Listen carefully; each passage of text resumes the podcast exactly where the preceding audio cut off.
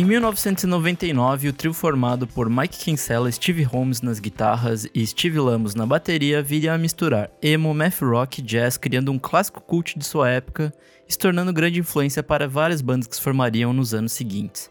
Menos de um ano depois, a banda anunciaria seu fim e só voltaria a se reunir 15 anos depois. Estamos falando de American Football e seu disco homônimo, ou LP1 para os íntimos, e hoje eu tô aqui com Lucas Teodoro, membro da banda E a Terra Nunca Me Pareceu Tão Distante, além de road, técnico de som, produtor do estúdio Sítio Romã, onde já passaram Terno Rei, Gordura Trans e Zander. E aí, Lucas, como você tá? Tô bem, Nick. Obrigado por me receber aqui.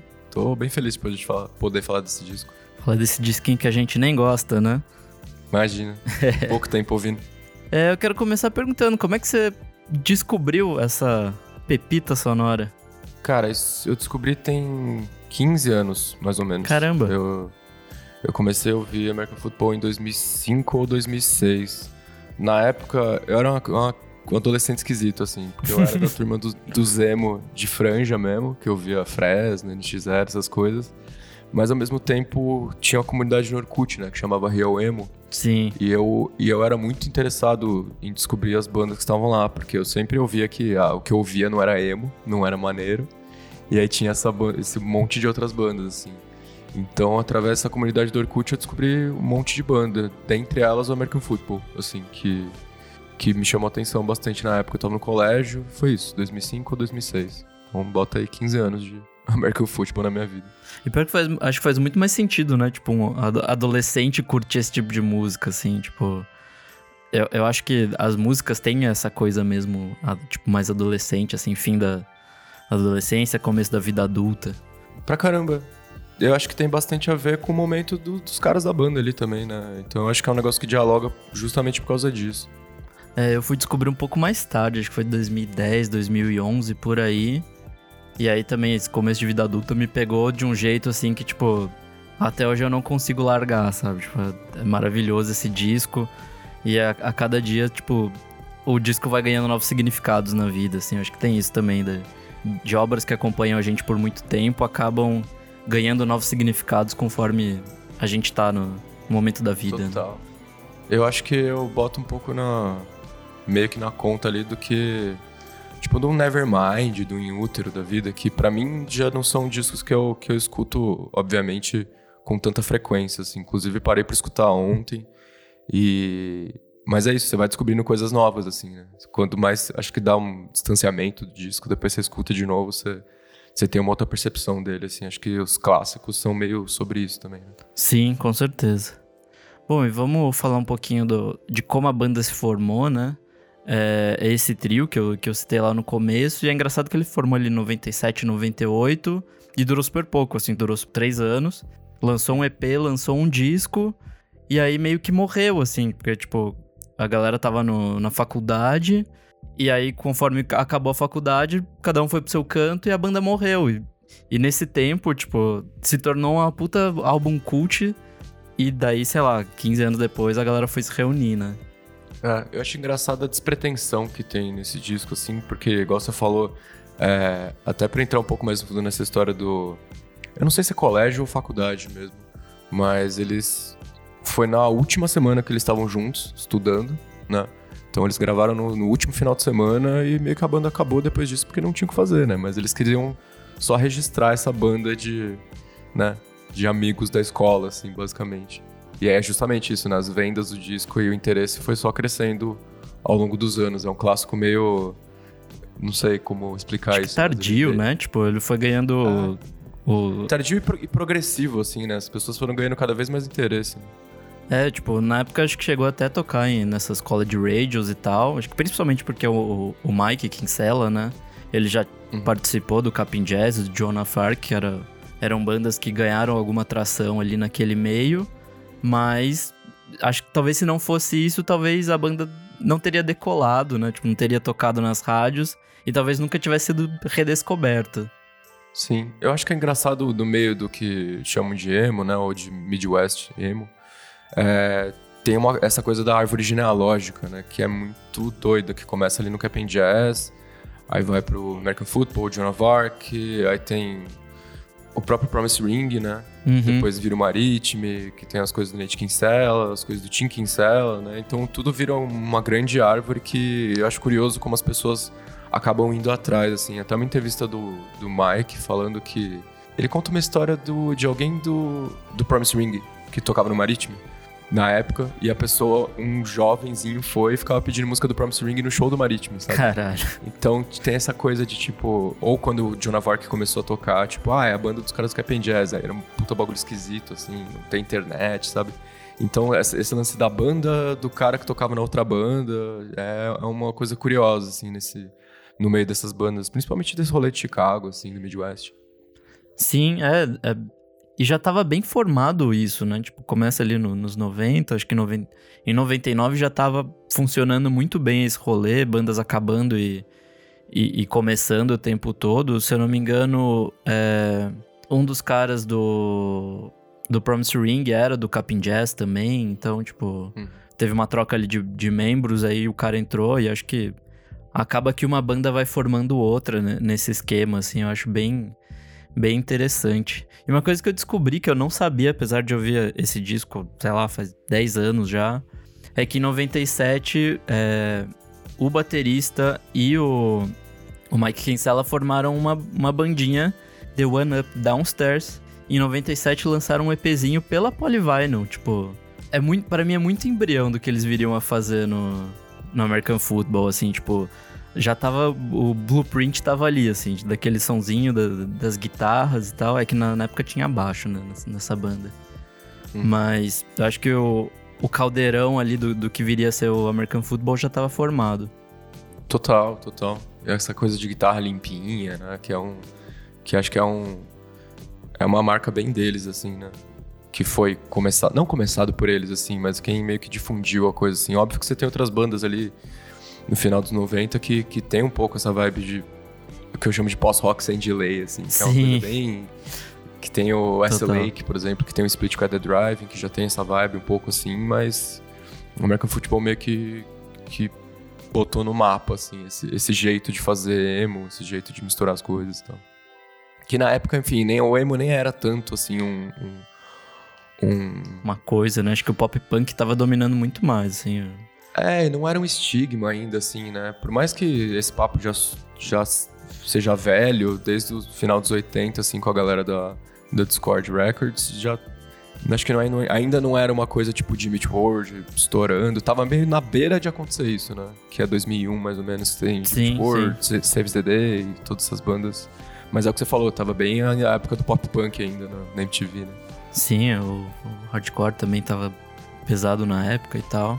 E acho legal também que sempre falam, né, do, do, do math rock como um, um elemento formador ali no, na, na gênese da banda. E também já estava bem formado, né, o, o que veio a, a ser o, o math rock ali, desde os 80, 90 ali, já estava grande, mas ao mesmo tempo eu vejo que eles levaram isso para um campo totalmente diferente, assim. Acho que nenhuma outra banda pega esses elementos e, e transformou no que eles transformaram. É, o, que eu, o que eu acho, o que eu sinto dos elementos do American Football de, de math rock, eu acho que a influência vem mais das próprias influências que o math rock tem, sabe?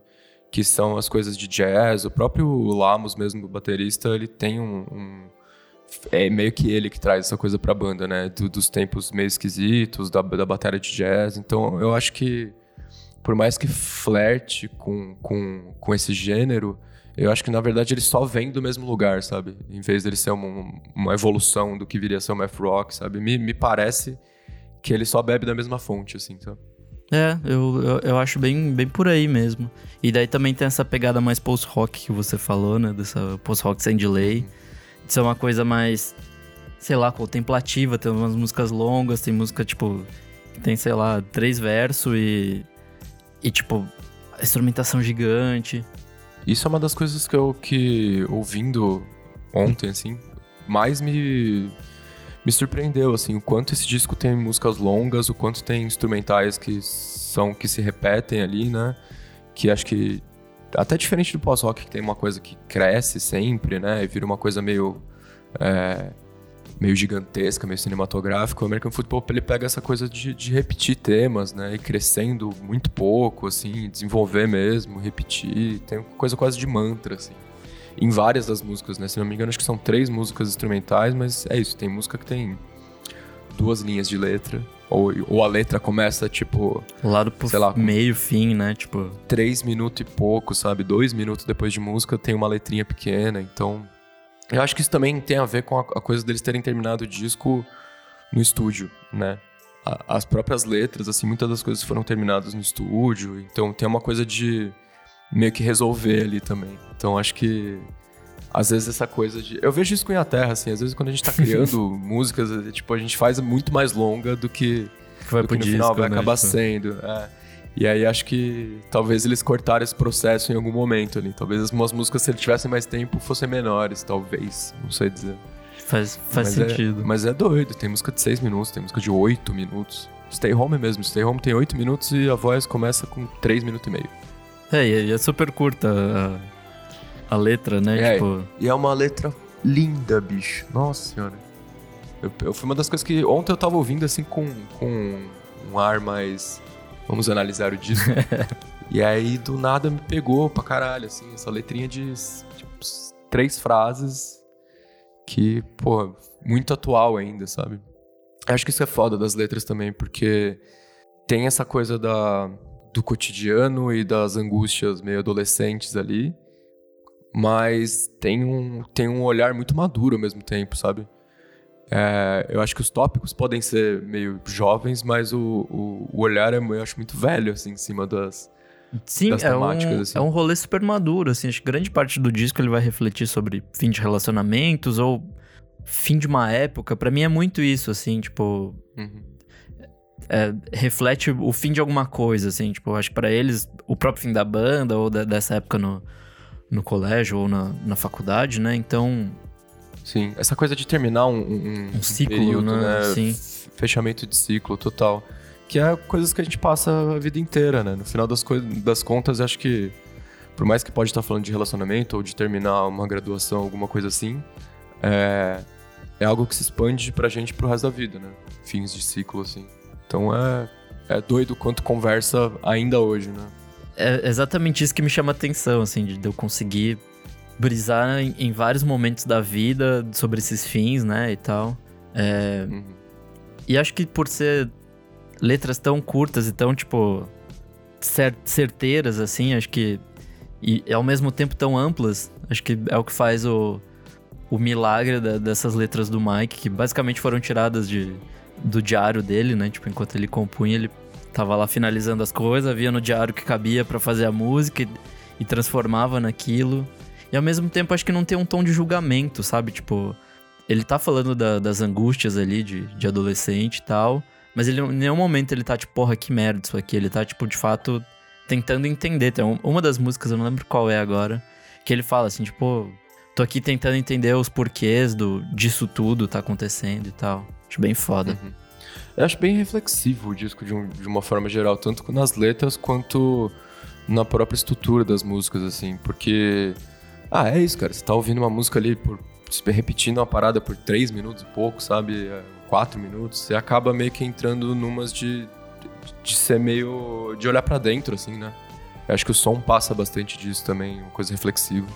Sim, uma coisa que eu li no, numa resenha da Pitchfork desse relançamento de, de 2014, que eu vi achei muito, muito interessante, foi que para esse, pra esse som deles soar tão, tão eles, eles basicamente, tipo, pegaram o emocore e meio que tiraram a, veia punk do rolê, assim. Porque se você for ver, várias das bandas ainda tem essa, essa pegada mais, tipo, agressiva. O deles não, assim, tipo, é, é total... Essa coisa reflexiva mesmo que a gente falou, é uma coisa muito mais baixa, né? Tipo, esses mantras e tal, a presença do jazz, que acho que não tinha tanto em, em outras bandas ali da, da época, ah, então total a diferença deles para as bandas da época, assim. Você pegar mesmo as bandas que eu citei, ou até umas bandas de Chicago, tipo Braid, enfim, Sunny Day Real Estate, Seattle, que é tudo meio ali. São, são as bandas que. Não Braid, assim. Sunny Day deu um pouquinho mais de, de, saída, mas no geral as bandas tipo Jimmy World, Save the Day e tal, eles tiveram mais saída popular. Eu acho que justamente por causa disso, assim, que era a época do punk rock, época que, do punk pop, né? Que tava. Pop punk, desculpa. é, que, que tava muita guitarra, coisa um pouquinho mais rápida, tipo guitarra distorcida mesmo, né? Tipo power chord. O American Football vai totalmente para outro lado, assim. Eu, eu não sei dizer se a banda, se tivesse ficado ativa, é, se ela também teria tido tanto sucesso, assim, talvez dentro do, do meio, assim, sabe? Porque ela realmente destoava muito, assim. Eu acho que é um disco que ele foi apreciado muito tempo depois por ele estar, tá um, talvez, um pouco à frente da época, assim, sabe? É, eu, esse, esse som que eles. Acho que não, não exatamente criaram, né? Mas eles fizeram uma coisa muito deles ali, tipo. Não sei se existiria outra banda a, a fazer aquilo, mas enfim. Várias dessas bandas aí que, que vieram na, na rasteira, tipo, deles. Acho que em 2014, toda aquela ceninha que veio ali junto, 2013, 2014, é muito filho deles, assim, tipo, de beber muito dessa sonoridade e criar algo a partir dali, assim, tipo. Como se esse tipo Sim. de som ficasse adormecido por um tempo e eles foram criar depois. Ah, tem até a coisa do Twinkly Daddy, que é um, é um gênero muito específico de emo, assim, que também surgiu na, nessa época de 2014, assim. Às vezes as bandas são, tipo, tem gritaria, às vezes é uma outra coisa, mas sempre tem aquela famosa guitarrinha American Football, né? Sim. Então é, é, é, acabou virando um embrião de muita coisa e também uma coisa tipo, ah, isso aqui é muito dessa banda, mas tipo, o próprio The World's a Beautiful Place, sabe? Que vai pra um monte de lado. Tem, tem isso, é, Old Grey, que é uma outra banda que eu gostava muito, tem, tem um pouco disso, apesar de ter umas gritarias. Então, é, é bem isso, assim, eles, eles pegaram... Muita banda foi, foi buscar neles, assim, uma, uma referência de guitarra, principalmente, eu acho que, que ficou muito marcado, assim com esse disco. Acho que agora a gente pode falar um pouco também da capa, que é totalmente icônica, né? Que é uma casa ali em, em Urbana, Illinois, que é a cidade onde eles moravam. E você quase foi visitar. Conta essa história pra gente. Eu tenho uma parte história do American Football, na verdade. essa história. É, eu tava no Riot Fest em Chicago há dois anos atrás, três anos atrás, 2019. E enfim, primeira vez em Chicago, assim, você quer conhecer tudo, né? Então, as torres do Wilco ali, no, no, no Chicago, no Riverside Walk lá. E, enfim, daí aquela famosa jogada no Google, né? Já que é a casa do American Football e tal. Mas, cara, não é tão perto assim, né? Se você pensar Chicago e, e, e Urbana, Champaign também, todas as cidades são, são relativamente longe de Chicago, assim. E é um lugar que, cara, realmente não tem nada pra fazer. É tipo, você tá em São Paulo e você meio que ir pra, sei lá, São Carlos ou São José do Rio Preto para ver uma casa e tirar uma foto, sabe? Porra, de umas duas, três horas de viagem pra ir lá tirar é, uma foto então... e dar tchau. Pode ser até um pouco menos, assim, mas uhum. eu perdi umas quatro horas do meu dia pra tirar uma foto e ver uma casa. Eu falei, cara, então tem. Eu não tinha tanto tempo também na cidade, eu fui meio que pra ver o festival e voltar, e alguns dias a mais, assim. Então não, não valeu muito a pena. Mas em, é, o, as outras histórias que eu falei, porque em 2014, justamente nessa volta aí, depois deles terem. Eles fizeram um show em Champagne, acho. Você já foi em vários shows, né? Deles. Eu fui em quatro shows do American Caralho. Inclusive Foda. dois no, no, na mesma noite. porque eles fizeram essa volta aí no Webster Hall, lá em Nova York. E aí eram três noites seguidas, né? Sexta, sábado e domingo. E na verdade foi uma doideira. Eu tava planejando tirar férias, eu tinha feito todo um, um, uma, um roteiro assim. E aí o American Football anunciou essas datas. E eu basicamente inverti minha viagem inteira para começar vendo esse show, assim. Foda. Porque eu, enfim, passei um mês e meio nos Estados Unidos vendo festival e tudo mais, mas quando aconteceu isso eu só, tipo, troquei toda a minha né? Eu vou, eu vou nesse show. E aí no primeiro show que teve lá, cara, uma das cenas mais bonitas da minha vida, assim. Começou o show tudo mais, tava com o meu melhor amigo aqui, o Victor Facador, que trampa com a Terra também, tava com, com o Felipe Seno, o Febas, que tá morando, os dois estão morando no Canadá, estavam já na época. E aí, cara, começou o show, tipo, eu acho que eles começaram com The Sevens, que era uma daquelas, é tipo, as extras que saíram na época, nessa, é, nessa edição de 2014. E aí no meio da música, tipo, cai o backdrop, assim, com a casinha gigante Caralho, atrás. Foda. Muito bonito, cara. E aí depois, enfim, o show foi animal, posso falar várias coisas desse show ainda. Mas depois do show, é... eu tava com, com uns discos, com os primeiros CD da Terra, na mochila. Aí os caras falam, mano, os caras estão ali na beira do palco, vai trocar uma ideia e tal. Aí fui e tal, peguei o disco, dei. Os caras, mano, você veio do Brasil pra esse show, que foda. Vamos ali no camarim tomar uma cerveja. Caralho! Que animal. Aí, tipo. Aí foi esses. Uh, quem falou isso foi o, o Lamos, o Batera. Aham. Aí. Que na época tava os três e o Nate Kinsella na banda, né? E aí, cara, a gente subiu, ficou lá no camarim, tipo, uns 15 minutos, tomando cerveja. Tipo, não lembro da gente nem ter tirado foto, tava um negócio tão absurdo assim, sabe? Pô, tinha que ter registrado. E aí a gente, sei lá, tomou umas, umas cerveja, comeu uns snacks assim, trocou uma ideia e depois falou, ah, a gente vai, vai indo. Aí, os, aí nessa noite o, o Holmes falou pra mim, cara, depois do show de domingo, a gente vai sair daqui e vai pro St. Vitus, que é um bar muito famoso, onde já teve aquele show de reuniões do Nirvana. É, tipo é um bar no Brooklyn que a galera, umas 200 pessoas que, que rola isso. Aí ele falou, depois do show de domingo a gente vai correndo daqui pra tocar lá, tá ligado? Então fica esperto, sai mais cedo daqui e você consegue pegar outro show. Da hora. E aí foi, foi o que eu fiz no domingo, assim. Cara, animal, animal. E era foda porque esses shows, assim, eles eram justamente, como eles eram em 2014, eles, eles tocavam todas as músicas do disco, as três do EP e essas duas extras aí que tinham saído na época. Então você meio que ia pro show sabendo o que, que ia rolar, porque é o sim, show de sim. uma banda de um disco só, assim, na época, né? É, acho que na época eles nem tinham pretensão de, de criar mais coisa, né? Tipo, Não. E dava pra ver na cara da galera, assim, ó, ó, o espanto de ter tanta gente, sabe?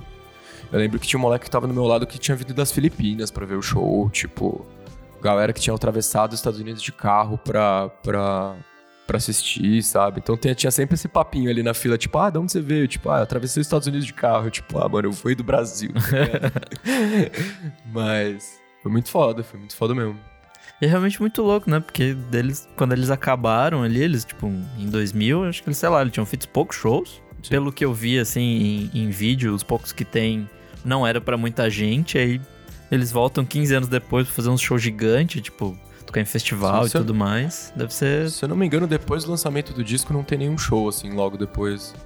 Eu acho que todos os vídeos que tem são, São tipo, de antes. 99, mas antes do, do lançamento, assim. É, Uma até doideira. porque tem várias versões que não estão no disco, assim, né? Tipo, tem umas, umas jams esticadas, assim, que não apareceu. Inclusive, nesse, nesse lançamento de 2014, várias músicas são, tipo, tudo, assim, tipo, não tem título Sim. porque Ah. era só eles tocando no palco, esse, assim. esse é um negócio muito engraçado que, que depois pesquisando também, eu, eu- eu- tem uma entrevista do Lamos que ele fala, cara, tem muitos discos, muitas músicas do disco que a gente nomeou quando, tipo, faltando duas horas pra terminar de entregar o encarte, sabe? E aí, e antes as músicas chamavam, tipo, ah, a música em dó sustenido, Sim. a música em C aberto. Tanto que uma delas ficou, né? The One with the Wurlitzer, que é a Sim, última. tem o pianinho, né? É tipo, é, é a música com pianinho, saca? tipo, o nome da música é exatamente isso. Depois no outro disco tem, ou no EP, não lembro agora, que é The One with the Tambourine. É tipo, são só uns nomes meio. Tipo, o provisório Não. ficou fixo, né? É exato, bicho. Eu acho engraçado isso. E acho que também volta naquela despretensão que você falou, né? Tipo, Sim. Eu acho que volta um pouco no negócio da casa também, sabe? Que tem é, a arte mais simples do mundo, que é uma foto, os nomes mais simples de, de, de música com as letras mais simples, sabe? Então tem, tem toda uma coisa meio desnuda ali do disco, que é. Desnuda? Existe essa palavra? acho que Tem sim. toda uma coisa. tem toda uma coisa ali simples do, do disco que eu acho muito, muito absurda, assim, sabe? Uma simplicidade que, que fala pra caramba. E voltando a esse rolê da casa, eu acho interessante que ninguém morava lá. Tipo, nenhum dos três morava lá. Nenhum amigo Não. deles. Então, tipo, É, Era tipo amigo de amigo, né? Era amigo do Chris, que era o foto... Chris? É esse o nome do fotógrafo? É. mas era tipo isso, amigos de amigos do fotógrafo Chris Strong. isso. Tipo, moravam lá e é isso, é uma casa que representa muito bem o interior. Se você passear no Google Maps, assim, você vai ver que todas as casas ao redor são muito parecidas, tá ligado? Inclusive tem um cara que dá uma entrevista, até uma, né? Você até me mandou pra mim, tem um, uma matéria, a matéria da da Vice, que- né? Bem legal. é, que eles falam da- do turismo dessa casa. Tem até um cara que morava lá que às vezes falava: ah, não, não é essa casa, não, é tipo duas pra baixo, assim, sabe? Porque realmente, você dá uma olhadinha no Google Maps, assim, as casas são muito parecidas. É só uma casa de subúrbio, assim. E quem for visitar lá é a 704 é, W High Street, em Urbana. Então, já saibam que é essa. E eu acho engraçado, né? No segundo disco eles voltaram para essa casa e fotografaram dentro, o mesmo fotógrafo. Pois Tipo, é, eu acho. É, eu acho. É meio impossível de escapar, né? A imagem da banda ficou muito atrelada à imagem da casinha, porque justamente era uma época que. Cara, você não tinha. Não era uma banda ativa, não tinha foto de divulgação, não tinha. Era uma época também que, que as bandas. Ah, não tinha internet, enfim. Uhum. É, era uma época muito mais simples, que você relacionava as imagens da banda com o que tinha, assim, né? Então a casa meio que virou um statement pra banda, assim, né? Eu acho muito foda a segunda capa, inclusive, apesar de achar o disco muito ruim, a segunda É. capa do segundo é muito foda, cara. É, eu acho que nesse segundo, tipo, não, não existe como recriar toda essa, essa mística do primeiro disco, assim. Pô, os caras estão 15 anos mais velhos, sabe? Tipo, não, Pois é. não dá. Eu acho que essa foi meio a tentativa, assim, tipo, de, de soar adolescente de novo. Aí pro terceiro eles vão pra um outro rolê, mas. Que é muito bom, Sim. inclusive, mas. Teve até um. Eu tô procurando nas minhas, minhas notas aqui. É, eu acho que o terceiro ele volta muito nas influências do primeiro. Que inclusive esses dias eu tava ouvindo, vendo de entrevistas qual que eram as influências, de um mano que chama Steve Wright, que era um compositor pra, pra orquestra, assim, saca? E tem muita coisa parecida com American Football e principalmente coisas do último disco do LP3, assim. Porque a roupagem às vezes é parecida por causa de vibrafone e tal, mas é, é engraçado você ver uma orquestra assim, e você sacar, ligar os pontos e falar, caralho, é isso. Era daí que, era isso que os moleques estavam ouvindo, saca? Então, Sim. você tem. Até no primeiro disco você tem guitarras que meio que fazem menção a um timbre e a, e a melodias de vibrafone, assim, mas com, com essa coisa da guitarrinha aguda, sabe? Então tem essas influências, assim, eu acho muito, muito doido você conseguir enxergar, tipo, que era uns jovens ouvindo jazz e Smiths e The Cure ao mesmo tempo, sabe? Tentando fazer um negócio meio triste, meio limpo, meio bonito. E uma coisa que eu acho interessante também é esse, esse diálogo de guitarra. Que, tipo, é impossível tocar em uma pessoa só, né? Tipo, a maioria das músicas não tem como você fazer ela sozinho. Então acho que também tem muito a ver com essa rolê de adolescência que você passa em grupo, sabe? De. de não codependência, mas, tipo, sabe? Você precisa ter seus pares ali junto pra crescer junto e tudo Sim. mais. Então, eu acho que esse diálogo de guitarra diz muito também sobre como a banda se cresceu e tal. Acho bem foda isso. E o próprio rolê de estar descobrindo instrumento, né? Todas as músicas nesse disco tem uma afinação diferente, sabe? E muitas das vezes uma guitarra tá afinada de um jeito diferente da outra guitarra. Então eu acho que isso é uma coisa que você. que tem uma. ah, uma coisa adolescente mesmo, de estar descobrindo coisas novas, assim. Você tá intrigado, você, já, você ainda não tá meio que conformado nas coisas que você gosta. Você tá meio que descobrindo você e o instrumento ao mesmo tempo, sabe? E não tem uma preocupação de como fazer um show, sabe? Porque realmente é. é- é você olha o, o- a planilha de afinações do show, assim, tipo fotos do, do Road. Eu sou meio freak, nerd dessas coisas. Tem tipo foto do Road do, do show, assim, cara, é uma afinação diferente pra cada guitarra, toda a música. É bizarro. assim. Nossa, o Road nessa deve sofrer, hein? Puta merda. E ainda toca panderola, amigo. Bom, pelo menos ele não, não tem muito pedal pra ficar brincando, né? Não, Mas- é. Isso não. Que é muito louco, né? É, isso é o timbre do American Football durante o disco, assim.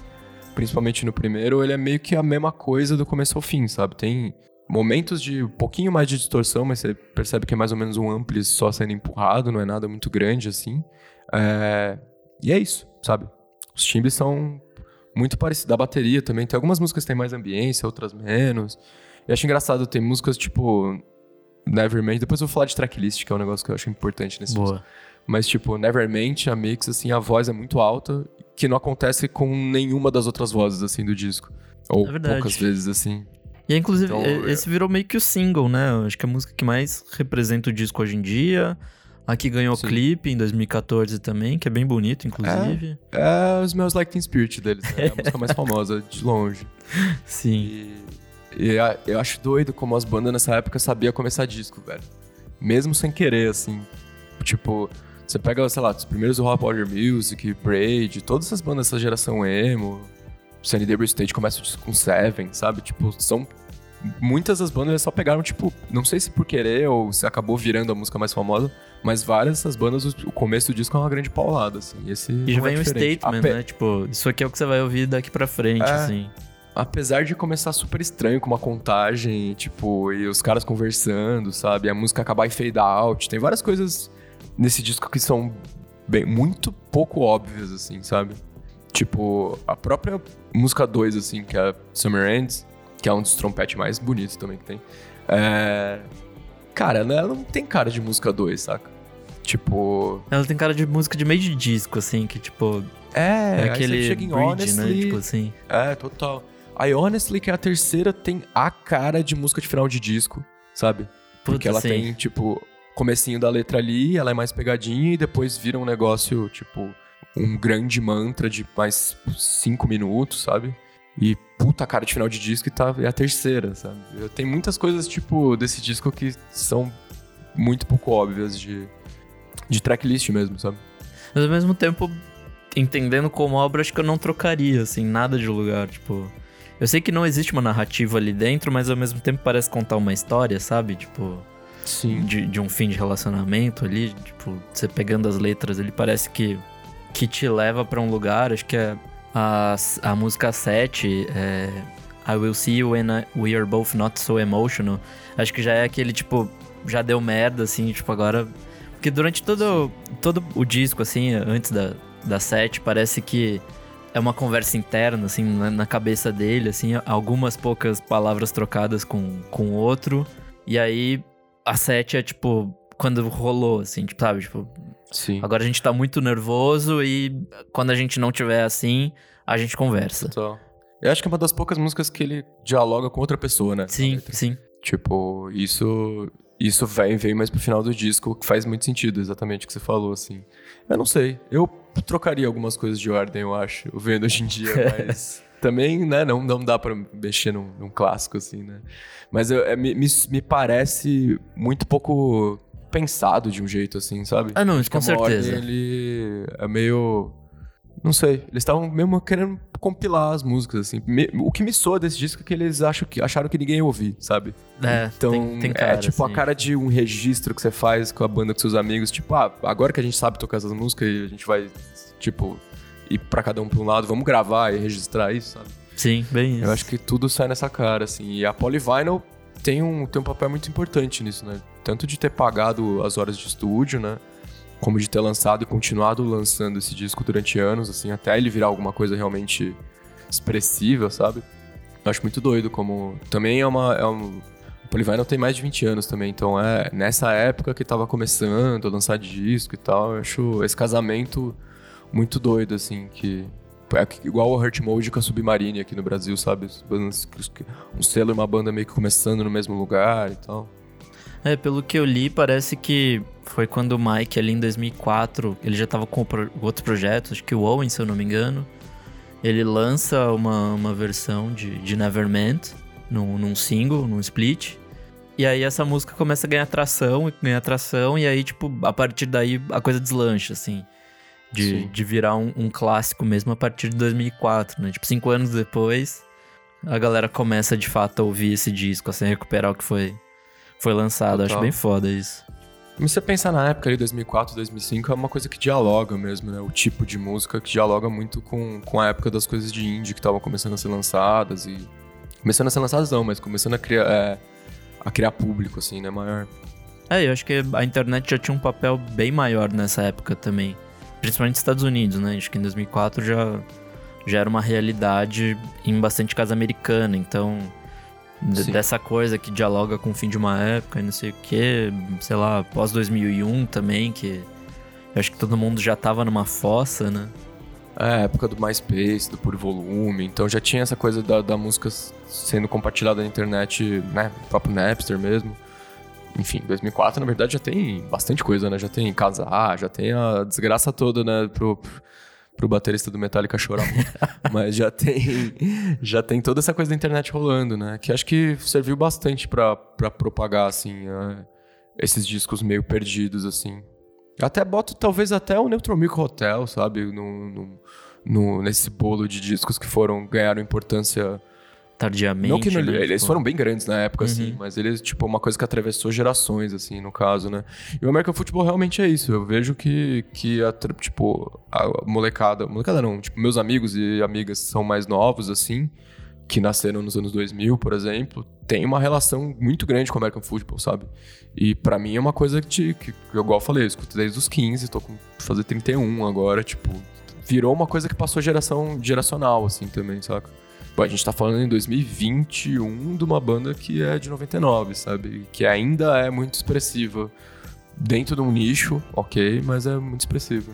Ele virou um, um, um clássico e acho que por, por ser um disco, acho que mais. É, não tão agressivo, acho que ele consegue chegar em outros públicos muito fácil, assim, tipo. Uhum. Não é um, um Battles da vida, essas doideiras de math rock que, tipo, a galera fala, ah, não, isso aqui é muito esquisito.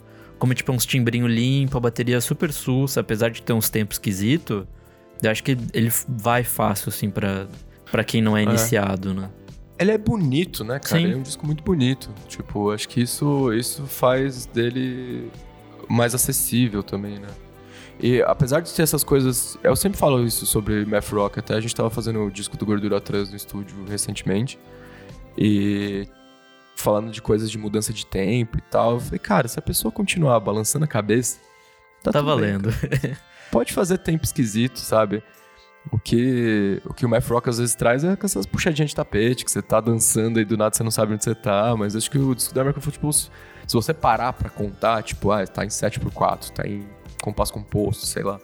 Tipo, dá pra você entrar nessa pilha, mas se você não pensar nisso, o disco vai muito fácil, assim.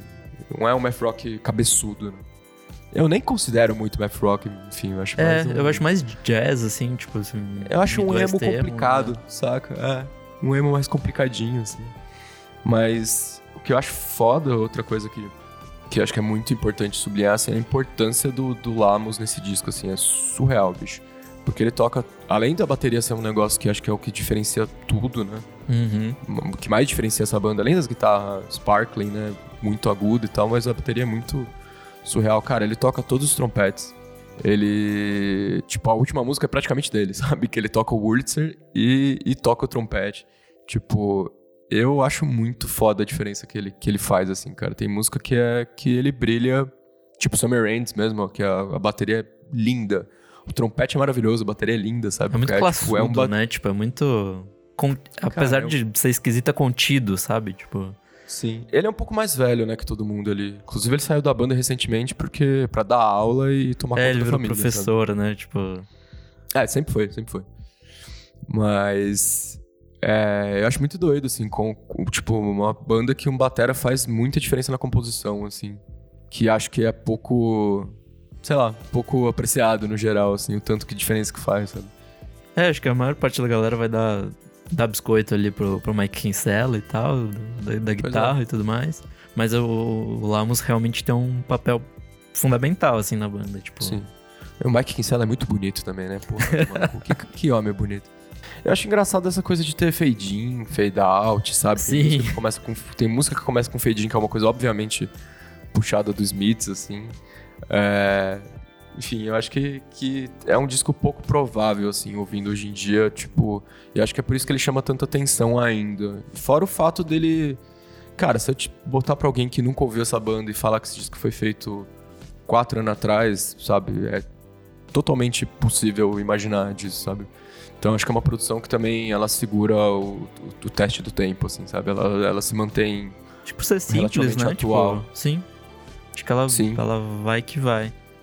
Principalmente acho que a 4 ali, For Sure, que tem um trompete lindaço, assim, cara, no começo daquela música você falar que é qualquer banda que tá fazendo isso, não qualquer banda, né, óbvio, Sim. mas você falar que é uma banda que lançou isso, tipo, essa semana é 100% crível, sabe? Ah, e tinha um negócio que eu ia falar do Kinsella, que, que voltando na, na, na coisa que acho que como outras bandas de emo é, podem soar mais agressivas ou incomodar, que é a coisa do... Que tinha no Cap'n Jazz bastante, tem bastante em outras bandas de emo, que é a pessoa desafinada, né? Porra, sim que se você ouvindo hoje em dia o American Football é bem desafinado, muita coisa nesse disco, cara.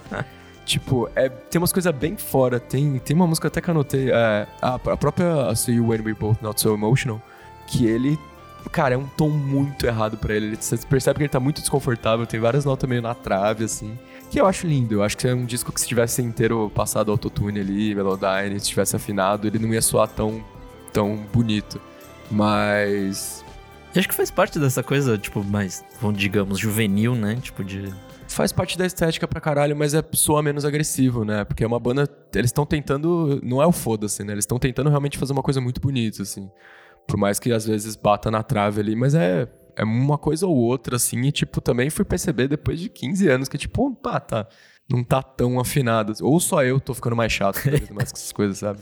Mas eu confesso que ao vivo, para mim, sempre foi um, um, problema, assim, tipo, eu nunca, obviamente nunca vi um show deles, mas esses vídeos mais antigos, assim, sempre foi, tipo, um, ih, tá, tá foda isso aqui. E, bicho, mas também nas, nas voltas também, tipo, muita coisa fora, assim. É engraçado nesses primeiros shows de Nova York, que era justamente, acho que o terceiro show de volta deles, né? Porque em 2014 eles têm um relançamento com os extras e tal, fazem esses shows de volta, e depois a banda começa a fazer uma turnezinha ali, e aí volta de fato, né? Cara, tinha nota de trompete fora, tinha umas desafinadas absurdas ao vivo, tipo, os caras até paravam e davam risada. Não parava a música assim, mas eu olhava pro lado da risada, sabe? Sim. Mas, puta, é e é, o Mike até comentou, tipo, em alguma do, entre músicas, assim, ele falou, cara, tem 20 anos que eu não canto isso, eu não consigo mais, tá ligado? Eu não conseguia nem direito na época. Mas eu acho, acho legal, acho... Eu não sei, eu, eu gosto da, da, da, fragilidade, assim, no palco e, e, nos discos, eu acho também importante, assim. Tipo, música não é sobre perfe perfeição, então é não. isso. A gente se acostumou a ouvir muita música perfeita, né? Muita música corrigida, e, e é isso também somado com o fato de que hoje em dia tudo é registrado, assim, sabe? Tipo, por exemplo, se eu tô falando desses shows que eu fui, tipo, tem vídeo de todos, assim, uhum. disponível, né? Você mesmo já viu e tal. Tipo, esse próprio de Sem Virus tem clipe deles lá, tem coisa ao vivo. Então, é, a internet é meio, meio cruel, às vezes, com isso, né? Com, a, com o fato do... Ah, às vezes a pessoa não consegue cantar, ou não tá bem aquele dia, né? Então, enfim. Eu acho que isso dos anos 90 é um negócio importante, assim, essa coisa crua. Sim, e acho que não, não tem nem o que cobrar, assim, tipo. A gente sabe que quando você tá gravando um disco, você vai pegar as partes perfeitas ali e colocar dentro. Mas quando você tá no ao vivo, não tem como fazer isso. E tá tudo bem, sabe? Tipo. É. Bom, vamos encaminhando agora pro, pro finalzinho. Quero saber qual que é a sua música favorita do disco. Rapaz, Difícil, né? Eu também fiquei, fiquei pensando isso um bom tempo. Bem difícil. Eu confesso que quando eu vou ouvir esse disco assim, fazia muito tempo que eu não ouvia. Geralmente eu pulo Nevermind. Eu não. Eita! Cara, eu ouvi muito essa música na minha vida. muito mesmo. Principalmente quando eu conheci o disco lá, tipo, começo de 2000. Então não. Não, não aguento muito ouvir, não. Mas. Putz. Se eu tivesse que escolher hoje, seria Stay Home, acho. Nossa, essa, essa é bonita. Mas Também é, difícil, é uma coisa né, do mantra, cara? né? Tipo... Tipo, é isso. Vou escolher uma música do Inútero, vou escolher uma música do In Rainbows. não, meio que eu coloco um pouco na mesma prateleira, assim, sabe? De, não de clássicos para todo mundo, mas de discos importantes, assim, para mim. Então, mas acho que é Stay Home, a 8. É, pra mim ela muda bastante, mas acho que no momento The Summer Ends, pra mim, é uma, é uma música essencial, assim, tipo, a, segunda. E aquela despedida meio estranha, assim, sabe? De não saber como cumprimentar alguém na hora de, tipo, uhum. falar, acabou, chega, sabe? Daí passa essa Total. esquisitice, tem um trompete, enfim, é maravilhoso. É. Eu acho que é um do, uma das músicas que termina de um jeito melhor desse disco, mais bem resolvido, assim, sabe? Sim. Tipo, eles têm um. E. Oh, See You When We're Both Not So Emotional também termina bem com essa coisa, tipo, ah, esse é o fim da música, assim, sabe? Tem um teminha ali, uma coisa, acho bem resolvido. Mas, é, cara, eu posso escolher na tracklist e posso escolher várias, assim, é, já é difícil. Daqui duas semanas vai mudar minha resposta, com certeza. Boa. É, e agora vamos para as finaleiras aqui. É, defendendo o TCC, qual sua nota e por quê? De 0 a 10? 0 a 10. Nossa, me sentindo o Anthony Fantana. é... Cara, eu acho que é um disco que atravessou gerações. É um disco que tem uma, uma roupagem muito simples, mas ao mesmo tempo que segura até hoje, sabe? Ele não ficou datado, como muitas das bandas da época ficaram, acho. E até por isso mesmo, atravessando gerações, chegando em gente mais nova. Eu acho que ele é conciso, mas ao mesmo tempo ele, ele experimenta muita coisa dentro das próprias faixas, né? Eu acho que não é um disco óbvio. Você não não é igual um filme de terror que você sabe o que vai acontecer, sabe? Sim, Se ele vai te dando pistas para onde ele vai estar tá indo. Não tem refrão. É, tem muitas coisas de estrutura e de roupagem muito muito maduras para uma galera tão jovem, assim, nas letras também. Né? Isso é pra fazer um resumão. Eu sinto um, um forte para um leve 9. Boa, boa, muito bom. Bota um 9 aí, porque acho que tem, tem talvez um pouco menos. É, um 9 levinho, assim. Quase 8 e pouco. 8,5 para 9, 8,75. 8,5, é, o, aquele 9 arredondado. Muito bom. Cara, eu, eu, eu, acho que eu tô com você, assim. É, é, é difícil falar em falha, né? Tipo, quando a gente fala em arte e tal, mas eu acho que ele é um disco que abraça suas falhas, como a gente já, já tinha falado. Com certeza. Com certeza. É um disco esquisito, é um disco improvável, mas é um disco que brilha muito e que, tipo, atravessou gerações e que seria feito hoje em dia, assim, sabe? Tipo, eu, eu acho uhum. ele brilhante nisso, assim. As letras eu acho maravilhosas, exatamente por ser tão amplas e tão tão no ponto, assim, sabe? Então, para mim, de fato, esse disco ele brilha na parte de, de, instrumentação e tudo mais, mas também nas composições das letras, assim, tipo, tudo ali é muito muito bem feito, muito bem criado juntinho. E eu, eu acho engraçado essa, tipo, de ser feito em quatro dias, basicamente, né? Então, se for pensar, essa obra-prima foi feita em quatro dias, do jeito que saiu, assim. Tipo, acho que ele, nem foi muito a intenção deles ficar retocando muito isso, até porque eles iam embora depois, mas. Uhum. Enfim. É, eu acho que essa história de ser uma coisa, um registro ali também. Eu vejo esse disco como, como um registro adolescente branco, classe sim, média, sim. americano tal, mas que ele dialoga muito com, com, com muita, muita gente, sabe? Ele é na sua simplicidade, na sua despretensão, tanto nas letras quanto na capa, quanto nas, nas músicas, quanto na tracklist mesmo que eu falei, que não é um negócio super pensado pra, pra dar certo, sabe? Ele não é um disco. Ele não é um disco. Ambicioso, né? Tipo de. Zero ambicioso, ele é mais um. Ele é um registro, quase, assim. Se você, quanto mais você lê sobre e, e ouve ele, você vê que é uma coisa que é uma cata, é uma foto do momento, né? Por isso que eu acho também a, aquela coisa da casa e é, representa muito o que é o disco, assim. Ele é uma fotografia do momento da vida de três jovens que dialoga com a gente em vários momentos da vida, sabe? Acho que por isso ele se mantém atual, não só por isso, né? Mas por isso ele se mantém atual nas letras, nas temáticas.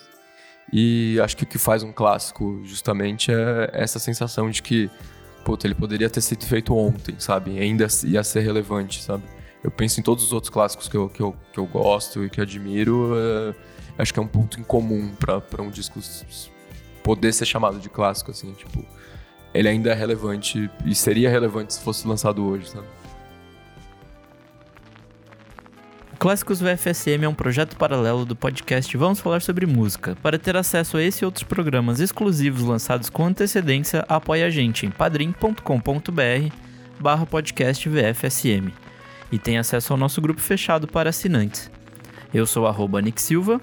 Bom, gente, obrigado por me receber aqui, Nick. Valeu, foi um prazer falar desse descasso. E tô muito feliz de poder revisitar esse disco também, que fazia um tempo que eu não ouvia, e com, esse, com esses olhos, com atenção e com cuidado, assim. É, para quem quiser saber mais sobre o meu trabalho com a banda, é EATNMPTD, e a Terra nunca me pareceu tão distante. É um dos nomes mais, mais grandes da, da música atualmente, mas é o que a gente tem. É, fora, fora e a Terra, é, tem minhas, meu Instagram pessoal, Lucas Teodoro, com TH, tudo junto e do estúdio, estúdio.sítio.roman. Sem acento em tudo, né? Instagram e tal, mas se puder dar uma, uma olhada lá o que eu tenho feito no, nesses últimos tempos, que não temos tantos shows, que era o meu trabalho principal, agora eu tô também trabalhando com estúdio, trabalhando com outras bandas, produzindo coisas. Então é isso, quem quiser dar uma sacada no meu trampo, é isso. Eu reforço para assinar, porque você vai ter spoiler de muita coisa que tá vindo por aí, muita coisa boa, inclusive. Então, assina aí e vamos nessa favor. Mas se ficar muito difícil todas essas redes, é Lucas Teodoro com TH, tá tudo certo, tem tudo lá e é isso. Valeu demais, Lucas. Até a próxima. Valeu, Nicasso. Valeu, beijo.